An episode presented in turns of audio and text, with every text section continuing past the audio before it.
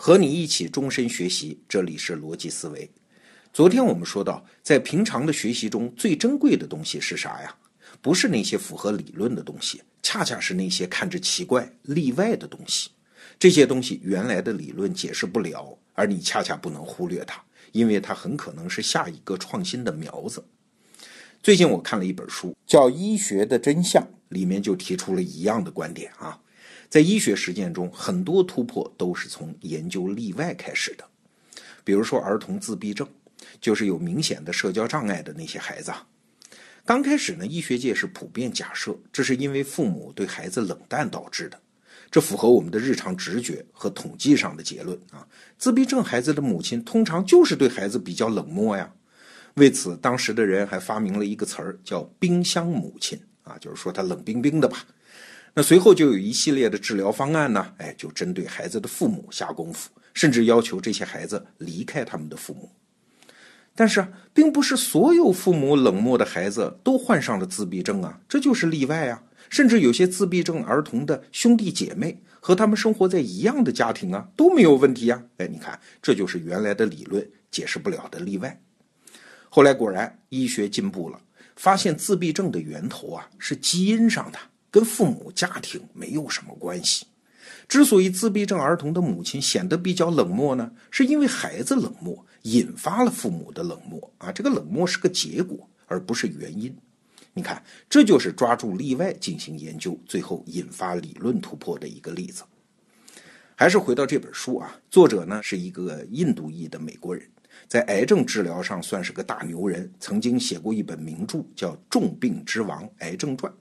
那这本《医学的真相》是他的新作，在这本书里，作者提出了一个有趣的问题：知识是什么？这才是我今天要聊的话题。我们这代人通常认为啊，知识就是书上写的呗，老师教的呗，那些信息啊。但是这种知识只是知识大海中的极小一部分。这本书一开头就问：医生到底是靠什么知识在工作呢？你可能会说，这不废话吗？那些人上了七八年的医学院，上了解剖学、生理学、病理学、药理学一大堆课，不就是凭这些知识在工作吗？作者说不对，医生在工作时用的真正有用的知识，根本就不是那些医学院里学到的东西。那是什么呢？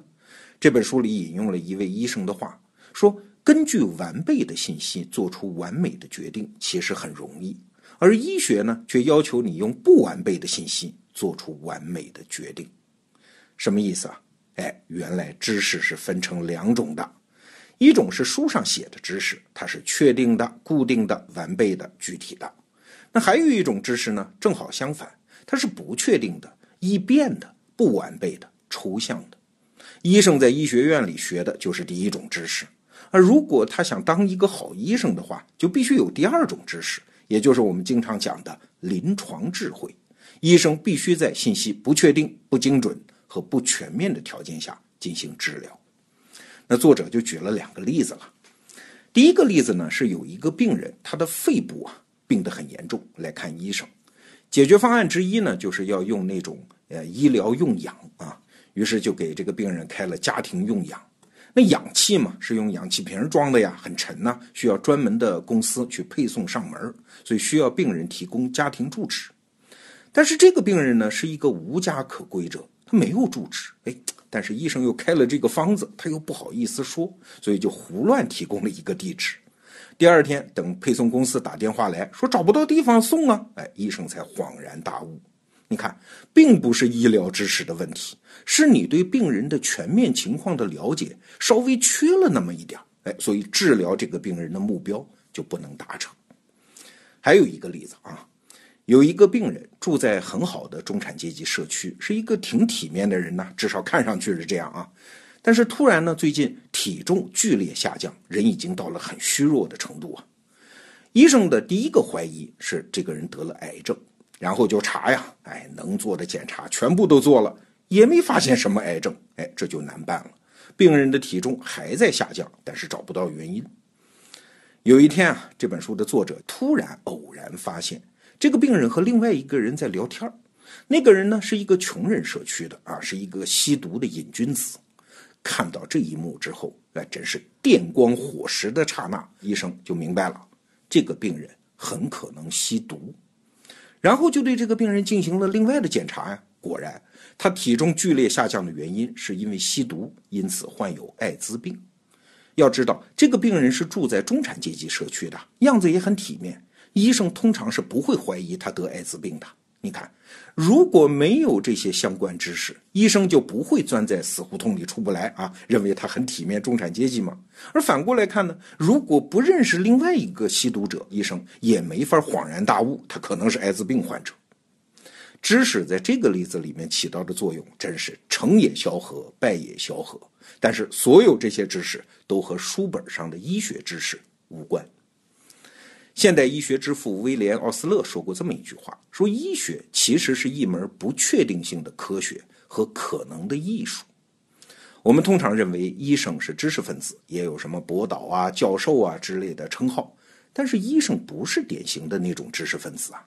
典型的知识分子只要求知就可以了，搞不清楚就继续搞下去呗，也没谁逼他们。但是医生不行，病人就坐在你面前，你要解决他的问题。你拥有的时间非常有限，你必须在信息不确定、不精准和不全面的情况下做出抉择。其实啊，只要不是专业的知识分子，知识在我们的世界里就是这样的。我们在向自己的目标挺进的时候，知识是我们随手抓起的工具，不是越精确、越完备、越体系化就越好。说个题外话啊，很多人质疑我在做的这件事情的价值。说体系化的知识才有价值啊！你这天天讲碎片化的知识，什么用都没有。嘿嘿，罗胖表示不服。我们今天说的就算是一个回答。这就像是那个童话故事《哈利波特》里写到的，魔法老师问那个小女孩叫赫敏啊，说你是否想学习魔法的法则，然后以此为终身的事业呢？赫敏小姑娘说不，我要掌握魔法的法则，然后为这个世界做点好事儿。对呀，知识本身并不是目的，知识只是工具，我们要拿起它来做一点好事。